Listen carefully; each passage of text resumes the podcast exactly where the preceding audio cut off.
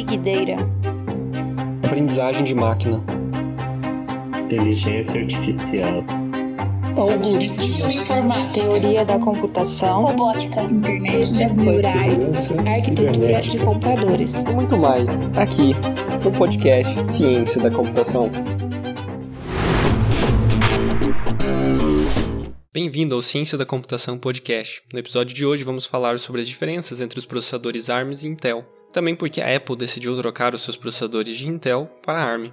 O seu computador não executa instruções de alto nível como métodos Java ou Python. Na verdade, ele executa instruções que normalmente são operações bem simples, como operações aritméticas ou apenas instruções que fazem pequenas movimentações de memória. Métodos Python ou Java são traduzidos para essas instruções simples através de um compilador.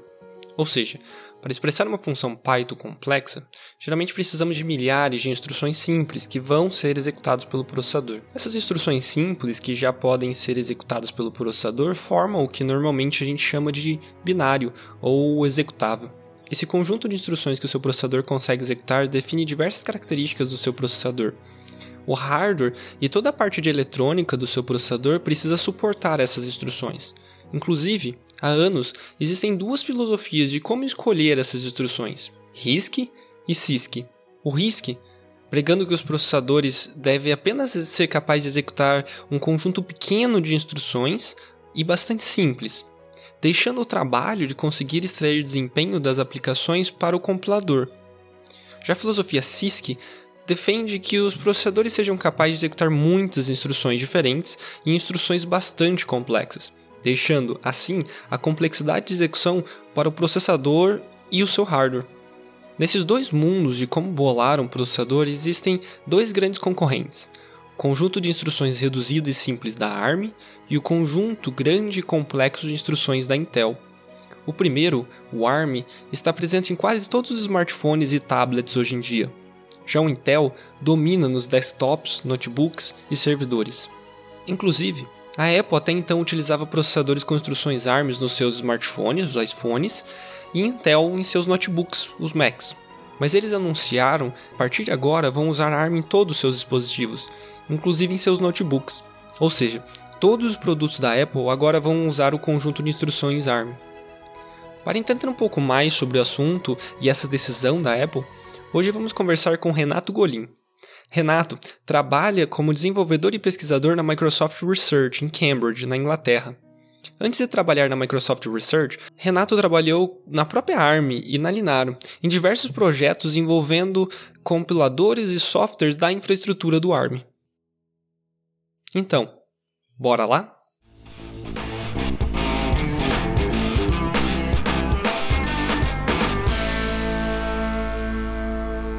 Primeiramente, Renato, muito obrigado por, estar participando do, do nosso podcast. Eu queria começar perguntando para você o que exatamente é uma arquitetura de computador, o que é ARM, o que isso significa. Oi, Wanderson, é, obrigado por me convidar aí. A arquitetura de computador é, é como a gente é, monta o computador, então quais são as instruções que a gente usa, da onde a gente pega os dados e para onde a gente manda eles. E existem várias arquiteturas, as mais conhecidas, claro, são ARM e uh, Intel e a maior parte das pessoas já conhece Intel uh, e então conhece AMD e outras que são arquitetura Intel, mas de uma outra fabricante. E a ARM é uma arquitetura completamente diferente. Para entender o que é ARM e, e por que, que isso importa, a ARM é, é mais a arquitetura ARM é, um, é uma arquitetura muito diferente da Intel porque o foco da, da, da ARM sempre foi uh, fazer dispositivos uh, pequenos, uh, tipo geladeira, balança, coisa pequena, e o primeiro chip da ARM mesmo a ser, a ser usado foi antes da ARM ser fundada, era chamava Acorn, e eles tinham um BBC Micro, que era um computadorzinho do tipo que a gente tinha na década de 80, que tinha o TK, e eram computadores pessoais, mas eram bem, bem pequenos, bem, bem simples. E aqui na Inglaterra tinha o Sinclair e tinha esse BBC Micro. Então eles, eles sempre vieram dessa parte que é embedded, que é que você precisa se preocupar com o quanto de, de energia você está gastando, então você, porque vai ser algo que é, é numa bateria, por exemplo, um smartphone, por exemplo, um telefone antigo, tem sempre uma bateria, tem sempre algo que você tem que se preocupar em qual é, é em quanto você está gastando para durar mais a sua bateria. E na Intel era o oposto, era estava sempre ligado na tomada, era um computador, um servidor, e você precisava do máximo de performance o tempo todo. Então, é, são, são mundos completamente diferentes. Mas tem, tem várias uh, uh, outras diferenças também. Por exemplo, a arquitetura Intel é uma arquitetura chamada CISC, que é Complex uh, Instruction Set. Então, o que isso significa é para tentar otimizar, porque eles tinham power budget que era, era sempre constante, estava ligado na tomada, ele, as instruções são muito complicadas. Assim, é uma instrução só pega o dado de algum lugar, faz, executa uma operação e, armazena o dado em algum outro lugar, e, e, você tem instruções que fazem múltiplas operações e aí joga vários resultados em lugares diferentes. Então, isso é eficiente da, da forma de que você põe uma instrução só e aí a CPU faz o, o mais otimizado possível, mas não é muito eficiente de que se você não quiser exatamente o que aquela CPU está querendo fazer, você vai acabar fazendo coisas que você não quer é, instruções, executar operações que você não quer para pegar um resultado intermediário, alguma coisa assim. E a ARM é exatamente o oposto, chama RISC, que é Reduced Instruction Set, que é a instrução reduzida, que é uma, é uma lista muito pequena de instruções e ao invés de ficar tentando fazer várias uh, coisas ao mesmo tempo, você faz uma coisa só de cada vez. Então tem uma instrução para pegar um, uma, uns dados da memória, tem uma instrução para uh, somar, outra para subtrair, outra para multiplicar, e aí no final você armazena o resultado num lugar de memória, e aí é o compilador que tem que construir esse algoritmo de pegar de um lado, executar várias operações e salvar depois em outro lugar. Então, a ARM faz o, o, RISC porque é, é, é, você economiza muita memória, porque se o seu compilador for inteligente, ele vai conseguir reduzir o número de operações que você faz e isso vai uh, economizar a bateria. E na Intel, eles estavam muito mais preocupados com a performance final, então uh, eles usavam um CISC que por muito tempo uh, continua sendo esse esse paradigma, né? Então, na, na, arquitetura básica, elas são completamente diferentes, meio que antagônicas, assim, uma, uma completamente do outro lado do, do, do espectro que a outra. Mas no final do dia, se você, se o seu compilador pega um programa e compila para ARM ou para Intel, quando você roda o programa, o usuário não percebe a diferença. Então, se você instala um Linux numa máquina ARM ou numa máquina Intel, instala um Windows ou Mac, em qualquer é, uma dessas arquiteturas, se o programa foi escrito de uma forma que ele consegue rodar em todas essas máquinas e se o compilador foi inteligente o suficiente para fazer de uma forma que é otimizado, quando você abre o seu computador, você não consegue dizer, olhando para a tela do computador, abrindo os aplicativos, um browser, um editor de texto, etc., você não consegue dizer se isso é Intel ou ARM. Então, por mais que a arquitetura seja radicalmente diferente, todo o ecossistema consegue esconder essa diferença do usuário e, no fim, a, a, o usuário tem a mesma experiência independente do, do, do chip que usa. Mas a, as aplicações elas precisam ser compiladas para essas arquiteturas diferentes, né? Uma aplicação que eu, um programa que eu compilei para a arquitetura da Intel, eu não consigo executar num processador ARM. Eu preciso recompilar aquele programa para uh, essa arquitetura, certo? Exato, mas se você tem acesso ao código-fonte, você vai conseguir compilar isso para uma arquitetura diferente. E claro que tem, tem vários problemas. Às vezes uh, as pessoas usam funcionalidades específicas de uma arquitetura, mas esse problema eh, não é só da arquitetura. Às vezes você usa uma funcionalidade específica do sistema operacional, por exemplo, você chama uma função que só existe no Windows ou uma função que só existe no Linux. Mas se o seu software está preparado para rodar em sistemas operacionais diferentes e em arquiteturas uh, diferentes, e você usa um compilador e consegue entender a arquitetura e gerar um código otimizado para aquela arquitetura, você só precisa recompilar o código e aí você tem as duas arquiteturas rodando nativamente. Uma coisa que você falou que é interessante, que você falou que essa organização, essa arquitetura dos processadores que são quase que dois paradigmas diferentes, ARM e Intel, isso ainda continua hoje em dia, porque é uma coisa que eu ouço um pouco falar é que o ARM também cresceu muito e se tornou muito complexo. As instruções hoje não são mais tão simples e se você pega versões modernas do ARM, do, da, desse conjunto de instruções, você tem coisas muito complexas, instruções fazendo um milhão de coisas. Tem alguma verdade nisso? Uh, tem, tem, mas a, a, maior mudança nos chips da ARM para se ter mais performance, como da, da Intel, na verdade não é na, nas instruções. As instruções continuam eh, pequenas e múltiplas, mas existem uh, com, com o desenvolvimento. Então, teve, por exemplo, ao invés de você pegar um dado só da memória, você pega dois ou quatro. Ao invés de você somar uma coisa só, você soma quatro ao mesmo tempo. Então, existem operações vetorizadas, existem operações uh, mais complexas, existem dependências entre operações, e isso tudo foi crescendo justamente porque usuários de chips da ARM, quando o telefone deixou de ser o flip phone da Nokia e começou a ser o smartphone da Apple e Android, uh, você começa a precisar de mais performance e, e, e, os chips antigos não, não davam. Mas a maior diferença, na verdade, é na arquitetura por baixo das instruções.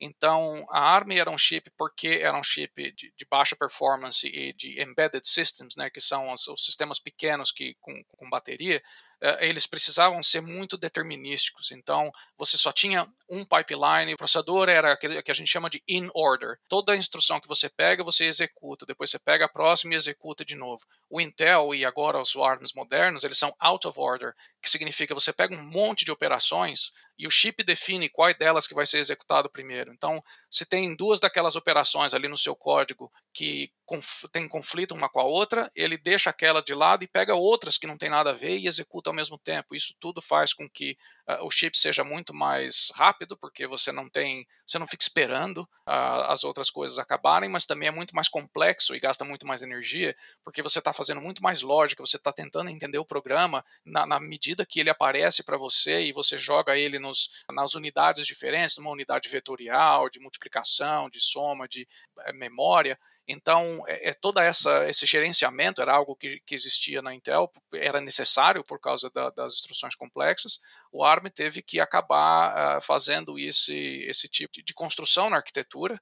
E no, no começo, os, os chips Cortex A, que era de aplicação, então teve o A8, o A9, eles eram chips muito estranhos, é, eram diferentes do ARM, estavam tentando ser algo mais do que do que a ARM tinha, então tem vários problemas. O A9 é um dos mais complicados da ARM, mas depois é, que a ARM aprendeu a fazer esse tipo de, de, chip mais complexo, aí os novos têm, têm ficado cada vez mais complexos, mas também mantendo a arquitetura, a ordem e a, e a performance sem, sem gastar uh, tanta bateria quanto o Intel. Então, houve um crescimento de complexidade no ARM, mas ele continua sendo mais. tendo uma, uma performance de, de, de consumo de bateria energética melhor do que um processador com a arquitetura da Intel X86, certo? Exato. É, e, mas isso tem, tem muito a ver também com, com as ferramentas que você usa. Então, se o seu compilador é, é, é, esperto, ele vai conseguir reduzir o número de instruções, ele vai conseguir intercalar as instruções da forma otimizada e ele vai conseguir ajudar a CPU a, a fazer um trabalho melhor. Uh, então, não foi só o desenvolvimento da arquitetura do, do hardware, também foi uh, o desenvolvimento do software, de todas as ferramentas, compiladores, debugger e todas as coisas que você tem para determinar a performance das suas aplicações, que fez todo o ecossistema da, da ARM fosse mais uh, tivesse uma performance melhor que para ser comparado com, com os chips da Intel.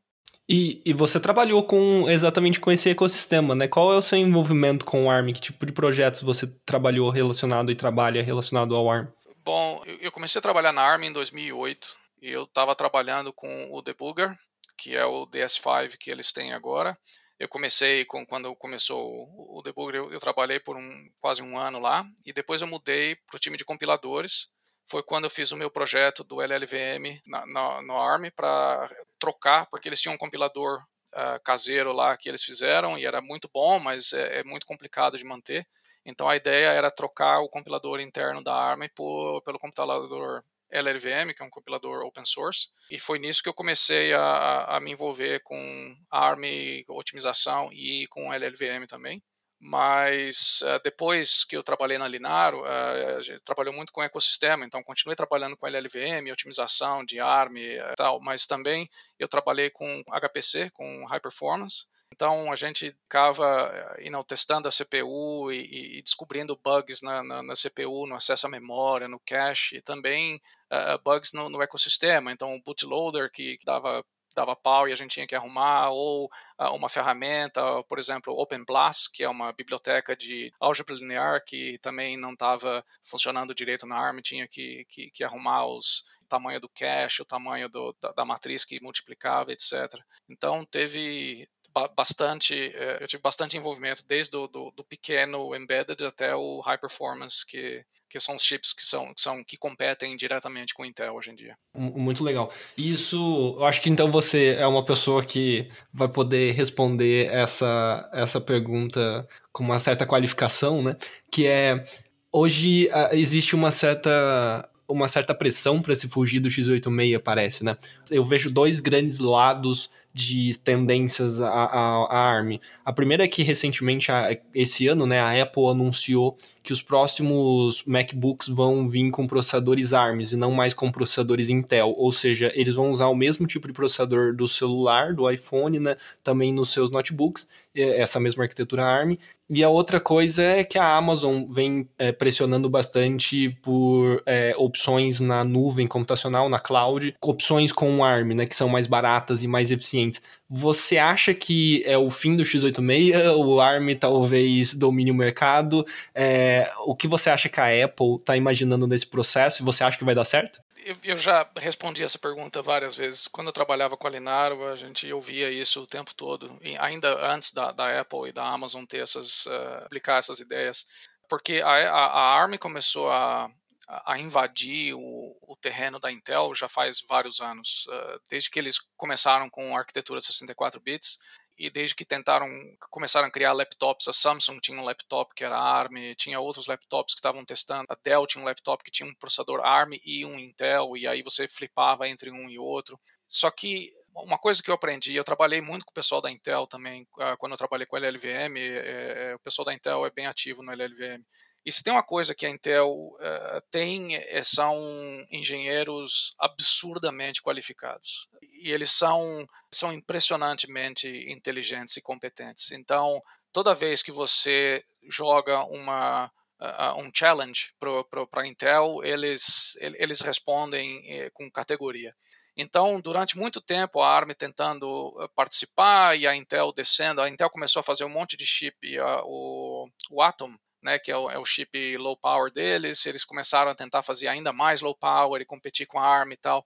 Mesmo que a, essa, esse esforço do Atom não, não, não deu muito certo, eles acabaram desistindo, a ARM também ela conseguiu chegar próximo da performance dos chips mais novos da Intel, mas ainda assim não, porque não é, é, é um lance de física, né? Você tem ah, um budget de energia para fazer um, uma operação e, e, não, e não, dá para quebrar as leis da física. Se você eh, tem que fazer 50 operações, tem que fazer 50 operações e vai ter um mínimo ali que, que, que vai ter. E os chips da Intel são extremamente otimizados quando você tem uh, uh, o budget. Então, quando você pega, liga o CPU da ARM no, no máximo para fazer a high performance, por exemplo, ela vai consumir eh, energia da ordem de um chip da Intel para fazer a mesma capacidade de trabalho. Então, eu não acho que, a ARM tenha algo especial que, que é, é, mais do que a Intel e que vai completamente destruir a Intel. Eu acho que a, a ARM se, se colocou no, no, no mercado como um igual.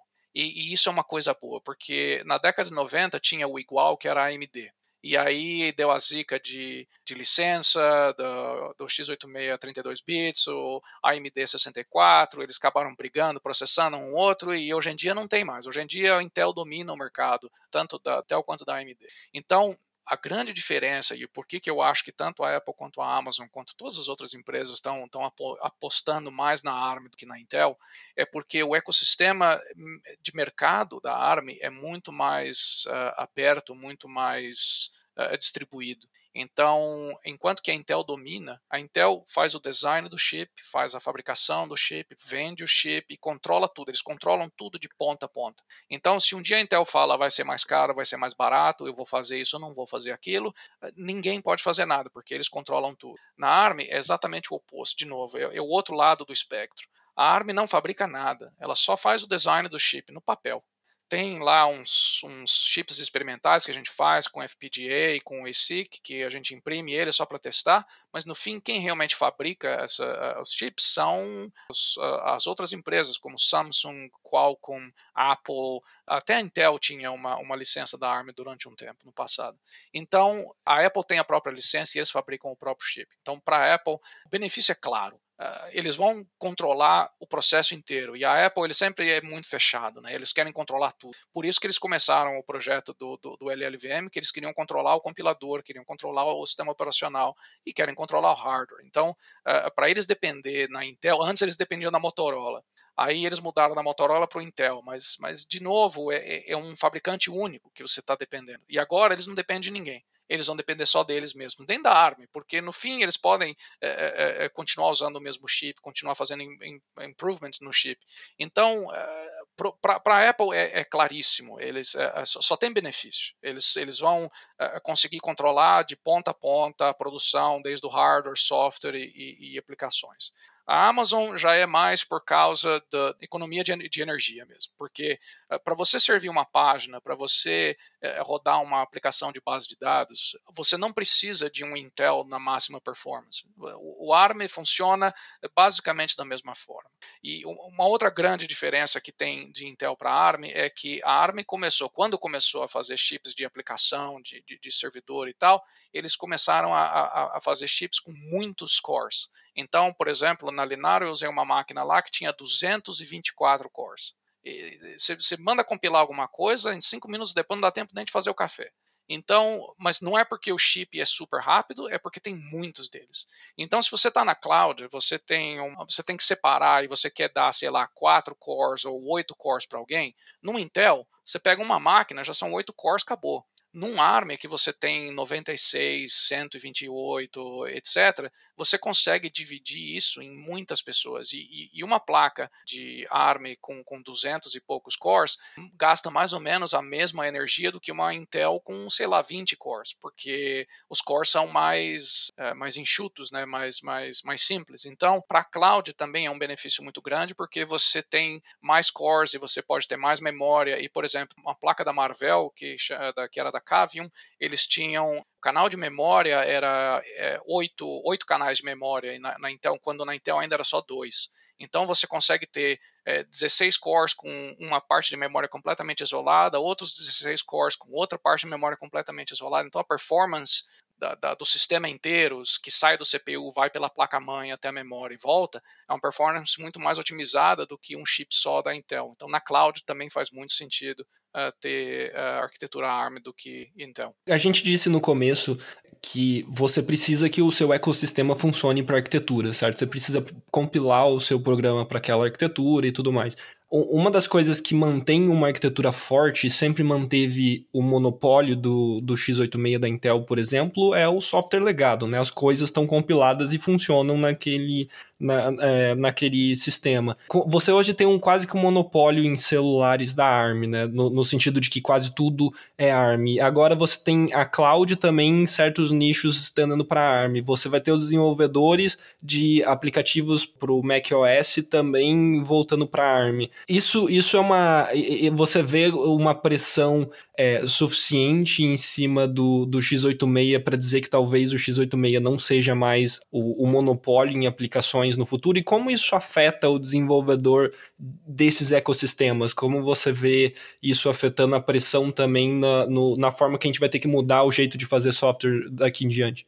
Da mesma forma que o x86 tinha um monopólio do ecossistema, por exemplo, quando eu estava no time de high performance, uh, a gente demorou uns dois anos para conseguir fazer com que a plataforma ARM seja, para high performance, seja igual, entre aspas, uh, do que o x86. Então, quando você boota um cluster ARM, ele parece para você igual uh, quando você boota um cluster Intel. Uh, a maior parte do trabalho era, como você disse, ficar recompilando o programa e, e, e, ver se funciona, se não funciona. E também muito boa parte também era, era ser otimizado, porque o código ele você escreve e você a, a maior parte das pessoas elas não entendem completamente a linguagem que elas programam. Elas simplesmente programam, elas rodam e, e se dá alguma algum problema ou se está muito lento, elas vão lá e fuçam, vai no Stack Overflow e vê que, como é que faz e aí fica rápido. Só que tudo isso foi no x86 até até sei lá cinco anos atrás. Como você disse, é, isso vai mudar para a ARM, porque a maior parte das plataformas, provavelmente cloud e, e, telefone, com certeza, é, é, smartphone, vai ser tudo ARM. Então, por exemplo, todos os telefones Intel que tentaram uh, uh, sair foram pro buraco, porque não é otimizado, porque fica muito quente, porque gasta bateria demais e etc. Isso não é porque o Intel é ruim, é porque justamente o que você disse, as aplicações mobile não são otimizadas para Intel, elas são otimizadas para ARM, e não só ARM, para RISC. Então, é muito difícil de você mudar essa cultura. Mas, em, em questão de cinco anos, vamos dizer, a gente conseguiu na Linaro, esse era nosso nosso principal objetivo na Linaro, era justamente transformar o ecossistema de Intel para ARM. Era fazer com que, se eu boto um laptop com ARM, você não consegue dizer a diferença de um laptop para Intel. E isso contribuir com o kernel do Linux, com as aplicações, com pacotes no, no, no Ubuntu e etc. Mas também com compiladores e com bibliotecas e tal. Uh, mas o legado da Intel não vai embora vai estar vai tá ali ainda. Então, o custo que a Intel vai ter para manter relevância é muito mais baixo do que o custo que a gente teve para trazer a relevância para o mundo da ARM. Então, enquanto, mesmo se tiver, vamos dizer, eh, que a ARM seja eh, eh, fenomenal e vencedora em todos os ramos de, de high performance, cloud, desktop, laptop, mobile, etc ainda vai existir, sei lá, um terço até metade de chips da Intel no mercado, em computadores, em, em, em clusters e etc. Então, enquanto existir um volume razoável de, de, Intel e as pessoas vão estar tá brigando para extrair o máximo de performance desses chips, a, a, a, plataforma Intel nunca vai sair da relevância. Mas eu acho que a democratização da plataformas, de, de, você ter agora não só uma que domina tudo, mas você ter duas, uh, isso ajuda muito a, a, aos próprios desenvolvedores a escrever software que é, é, é portável, que você pode rodar uh, tanto no ARM quanto no Intel, tanto no Linux quanto no Windows quanto no Mac. Então, eu acho que eu tô, a gente está vendo isso cada vez mais. Eu acho que esse esforço é muito, muito interessante de, de as pessoas estarem sendo mais ecléticas em, em tipo de hardware que elas usam. Eu acho que isso é, é, é eu acho que isso não vai embora. E como alguém que, que entende dessas duas arquiteturas e viu essas duas arquiteturas em detalhes, é, qual você prefere, x86 ou ARM? É, não, não dá para ser subjetivo, porque eu, eu, trabalhei muito mais com ARM do que com Intel.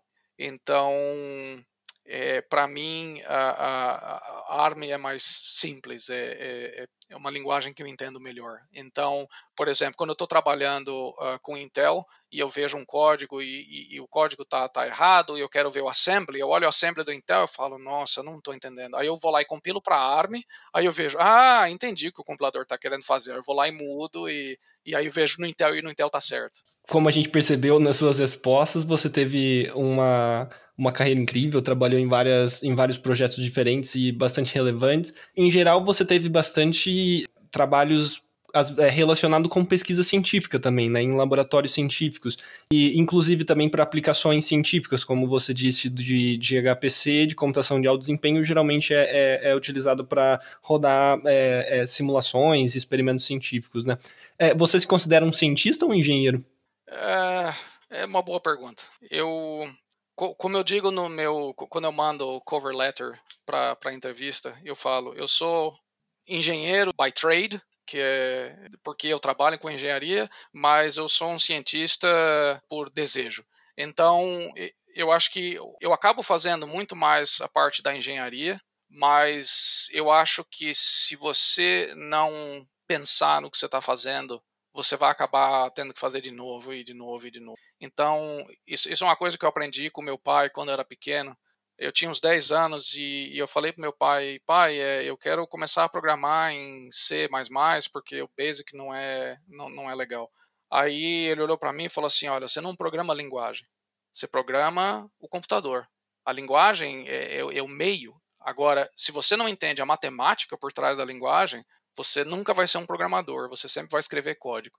Então ele perguntou para mim: o que, que você quer? Você quer escrever código numa linguagem X ou você quer ser um programador? Eu falei: ah, não, quero ser um programador, tá? Então vai aprender a matemática primeiro. Então eu acho que essa, essa, essa atitude eu tenho desde, desde aquela época que é para mim não importa a linguagem, não importa a arquitetura, não importa o problema. Eu quero entender o, o, qual é o problema e eu quero achar uma solução que seja a melhor solução possível, não só uma que funcione, não só uma que, que, que, que encaixa no problema, entendeu? E, e, na prática, nessas empresas e tudo mais, é, qual a diferença de um cargo de engenharia e de um cientista? Então, eu acho que é aí que, que, que, que mistura, porque você pode ter um engenheiro que simplesmente executa as tarefas. Então, alguma coisa quebrou, você vai lá e arruma. Alguma coisa precisa fazer, você vai lá e faz. Aí você vai no Stack Overflow, você procura quem fez primeiro, você faz um cut and paste, joga no seu editor, compila, funciona, você fecha o ticket e vai embora para casa. E tem uh, o engenheiro que olha e fala: não, peraí, que, que é que nós estamos querendo fazer? É isso mesmo? É isso é, é, é, o problema ou é alguma outra coisa? E aí começa a fazer pergunta, começa a descobrir. Aí, ok, tá bom, vamos implementar, a gente precisa implementar esse algoritmo X. Aí como é que eu implemento esse algoritmo? Quem já fez isso antes? Você vai buscar, e não é Stack Overflow, você vai buscar na literatura, você vai, eu não digo ler paper, mas você vai comprar um livro que fala de concorrência ou que fala de, é, é, é, sabe, de, de, de simulação a, a, ou é, otimização de biblioteca e etc. E aí você vai começar a aprender sobre aquilo e você vai ter uma, uma capacidade para para dar a resposta melhor. E aí, no fim, você o tempo que você gasta programando é tipo 10% do tempo que você gastou pensando no problema. Mas mesmo os 100% do tempo que você gastou, ainda é menos do que o tempo que alguém que fosse fazer de qualquer jeito, depois ia ter que refazer de novo e refazer de novo, e aí um monte de gente reclama, aí você faz tudo de novo, aí você vai lá e contrata alguém que sabe do que está fazendo e joga tudo aquilo fora e faz de novo. Então, eu acho que a, a, a, aplicar a ciência que é o estudo de algoritmos, estudo de arquitetura, o estudo de, de, de, de, eh, de sabe, de como as, as, os símbolos se encaixam numa linguagem, qual é o melhor jeito nessa linguagem de escrever esse algoritmo, porque cada linguagem tem a, a, a, sua estrutura diferente, umas são funcionais, outras são procedurais, umas são representativas. Então, por exemplo, trabalhei uma vez com uma linguagem que era uma linguagem de dados, que é para fazer big data. Então, ao invés de você falar faça isso, você fala: esse é o meu dado, essa é a minha base de dados. E a, a minha segunda base de dados é, é, é, uma visão daquela primeira base de dados. Aí a minha terceira base de dados é uma visão daquela segunda base de dados. Então você vai mudando, e aí as operações que você faz entre uma e outra são determinadas pelo que você quer, não pelo que você mandou fazer. Então, assim, são, são paradigmas completamente diferentes de se programar, e, e, se você não entende o paradigma, você acaba repetindo o erro. Então, se você for pegar uma linguagem tipo Haskell, que é funcional, e for tentar programar como você programa em C++, primeiro que não vai funcionar, e quando funcionar vai ser um algoritmo muito ruim, muito é, é, com pouca performance, com um monte de erro. Então, eu acho que você tentando entender a, o objetivo que as pessoas tinham quando criaram aquele algoritmo, aquela linguagem ou aquela, a, aquela arquitetura, é algo que todo mundo precisaria ter, mesmo sendo engenheiro ou cientista. Faz sentido? Sim, sim. Tanto a ciência quanto a engenharia, elas são meio que complementares, né? A, a engenharia faz com que aquilo que você está pensando de forma científica ou experimentando ou pesquisando se torne prático e, e realmente útil. E, e, pelo contrário simplesmente engenharia por engenharia uh, você pode ter soluções que não, não são muito inteligentes vamos dizer assim. Você teve a oportunidade de trabalhar é, em, em, vários laboratórios e em pesquisa, inclusive hoje você trabalha como na, na Microsoft Research, e você vê a, a ciência sendo feita dentro desses laboratórios, saindo de forma prática, saindo como produto e saindo tendo um, um impacto na sociedade ou existe uma demora ou, ou é difícil com que essa ciência que é produzida, com que a ciência que é produzida na ciência da computação chegue no usuário final ou coisa do tipo? Uh, essa é uma boa pergunta, porque, de novo, depende. Uh, eu, eu, vi coisas que tiveram uh, resultado prático muito rápido, em meses. E tem outras coisas que já estão rodando há cinco anos e e ainda são interessantes de se pesquisar, mas não tem resultado prático. E eu não acho que tenha uma necessidade da ciência da computação de ter um resultado prático, at all. Porque, eh, às vezes, tendo uma ideia, e, você, e você, você tem uma ideia, você faz lá o seu protótipo, você publica o seu paper, as pessoas olham e falam assim: olha, sua ideia é interessante, mas ela não se aplica nos casos que você quer. Aí passa, sei lá, 30 anos, chega alguém que estava procurando por algo completamente diferente, bate um olho no seu paper e fala: peraí, tem alguma coisa aqui que eu posso usar. E aí radicaliza o uso de uma outra coisa completamente diferente que você nunca imaginou, que é exatamente o que a ciência faz. Isso acontece na física, acontece na biologia, matemática. A, a, a, dança entre física e matemática é muito interessante também, seria um, completo novo podcast. Uh, uh, mas uh, eu acho que uma, uma, coisa que eu, que eu, que eu, que eu vi em, em, vários, por exemplo, uma, uma, uma, época eu trabalhei no, com bioinformática, no, no Laboratório Europeu de Bioinformática, acho que essa é a tradução. e a gente fazia uma base de dados de proteína. E a base de dados em si era um negócio meio pedestre. Você pega os dados de um lado, põe do outro, você faz anotação automática, você tenta, eh, sabe, correlacionar sequência de proteína e, e, e manda para aí um ser humano, um biólogo, para olhar e falar, ok, são a mesma proteína ou não, etc. Mas a, a, a, a ciência que saía das pessoas que usavam essa base de dados era muito interessante, porque elas estavam. É, é, é, era uma ferramenta que você pode falar assim: me traz as proteínas que são parecidas com essa no, no, no, na, na, sequência genética, ou que, sabe, numa outra espécie que eu não conheço e tal. Então, às vezes você faz uma ferramenta simples e você potencializa a ciência, e às vezes você faz uma, uma, uma ciência que parece inútil, mas que depois vai potencializar outras ciências ou até engenharia de, de, de fazer coisas muito, muito mais eficientes. Uh, e, e eu, eu, vi exemplos uh, trabalhando na, na, nesses laboratórios de, de coisa que você olha e você fala assim: ah, isso aqui parece que vai dar certo. Aí você vai lá e implementa, porque a ideia é uma coisa, quando você implementa é que você começa a ver os reais problemas da, da, da, da sua ideia. Então, e eu já implementei coisas e eu falei assim, olha, eu não sei se isso vai dar certo não, mas vamos implementar. Eu vou lá, implemento e dá um monte de coisa errada.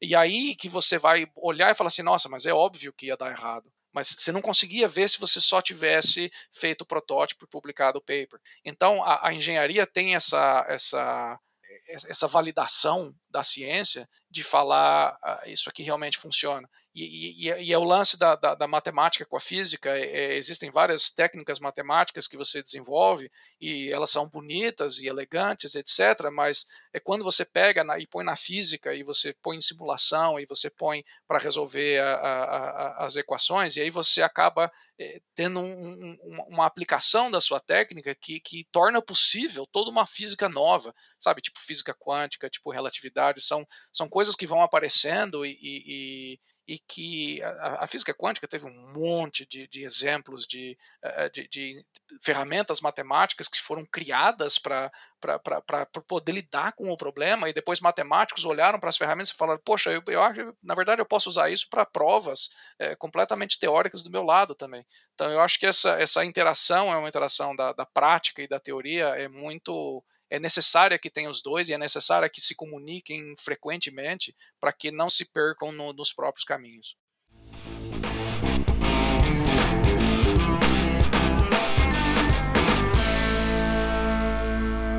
Como você começou a programar tão jovem e, e, e como, como você seguiu a carreira e entrou para a carreira de computação? Uh, eu comecei a programar, eu tinha uns 5, 6 anos. Uh, eu tinha um TK-82, que era o clone do Sinclair, que tinha aqui na, na Inglaterra, o Z80. E, e, tinha, ele tinha Basic e tinha o, o, Assembly do, do Z80. E como eu não tinha acesso ao Assembly, eu não tinha, não tinha documentação, não tinha livro, nada que pudesse explicar o Assembly, eu tinha só as revistas que às vezes você comprava e você ficava, e você via o programa em Basic. Então as revistas vinham com o programa pronto, você digitava aquilo e aí tinha um programa qualquer, e aí você começa a descobrir como funciona a linguagem, você começa, você vê o loop, você vê if, else, etc. E aí foi com, com, com 10 anos que, que aí eu já tinha outros computadores TK2000 e tal, que era um clone da Apple. Do Apple II. E aí eu, eu falei, olha, é, não, não era clone da Apple II, eu acho que era, era ainda um outro Sinclair, eu não lembro. Mas era da mesma época do Apple II. E como você teve acesso a tudo isso? Então, esse porque meu pai, meu pai, ele sempre foi programador, e ele, e ele tinha acesso a todos os computadores porque ele, ele tinha ele ficava ele precisava programar ele, ele trabalhava em lugares uh, uh, uh, ele tinha lá uma tipo como é que é o nome é, é uma empresa que você presta serviço, ao invés de ser a empresa que você realmente está. Ele trabalhava com metalúrgica, mas uh, ele tinha projetos nessa empresa paralela e, e eles precisavam de suporte para várias máquinas. E, ele, ele era acho, presidente do grupo de informática da Sucesso, era um negócio da década de 80 que também que existia. E, e então ele tinha muito contato com o povo e ele comprava os computadores, ele gostava muito dessas coisas. E aí, assim, toda vez que ele comprava o, no, o, o novo modelo, ele me dava o modelo an o anterior. Então, com isso, eu fui tendo acesso a várias iterações de hardware durante os anos 80. E aí, acho que foi 89, alguma coisa assim, que eu falei para minha mãe, mãe, eu não, não, quero mais essas porcaria não, eu quero comprar um PC, uh, ah, porque eu quero começar a programar que nem gente grande. Então, foi aí que eu, eu, eu comprei meu primeiro PC, era um 386, e, e aí peguei o, o compilador da Borland, o Turbo C, e comecei a programar em C, só que eu não sabia nada. E aí foi aí que eu fui falar com meu pai. Então, ele me deu um livro lá de, de, de programação, mas não, não de C, de, de, de teoria.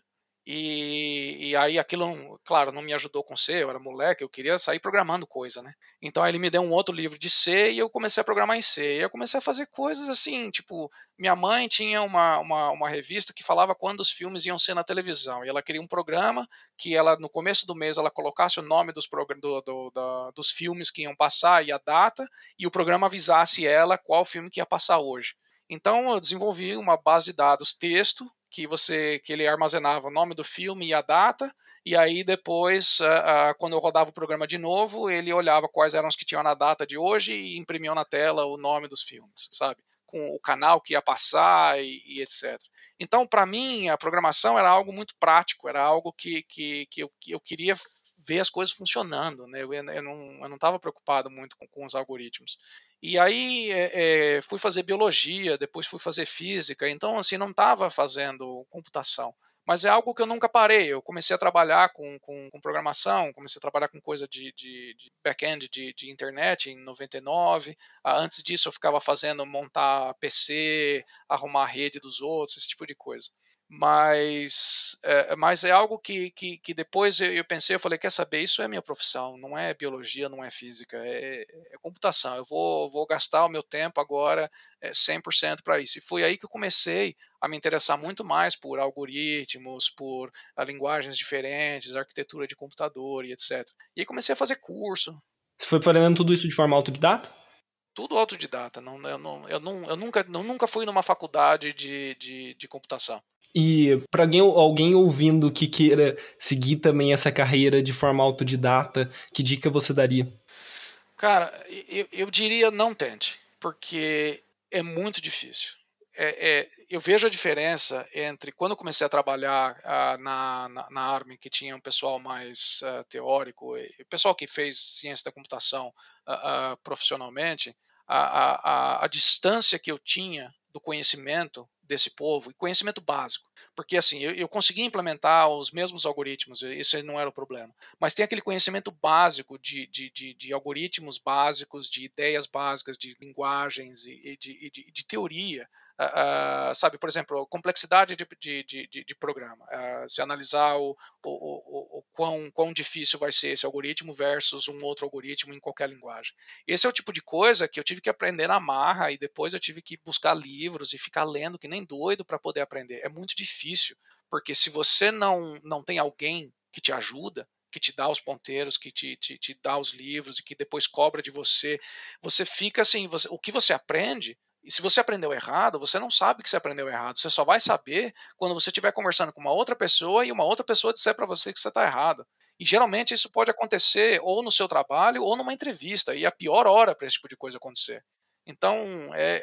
Então, é, é, seguir o, o, fazer um curso de computação, engenharia da computação, te ajuda a guiar nesse sentido. Com certeza, vale muito a pena, porque não é só o curso em si, não é só o conhecimento que você tem. São as pessoas que você conhece, são os professores, são os alunos, são, são os projetos que você desenvolve. Então, você, você entrando nesse meio, você tem muito mais oportunidades e, e você vai então fazer um estágio numa empresa, numa outra empresa, você faz um projeto com, com um grupo open source. Tudo isso é muito mais fácil se você está no ambiente já e você conhece as pessoas que estão fazendo isso. É, a diferença é muito grande. E assim, chegamos no final do nosso episódio. Muito obrigado por ter nos ouvido e não se esqueça de nos seguir nas redes sociais. Estamos no Instagram, no Facebook e no Twitter, arroba ComputaçãoCast.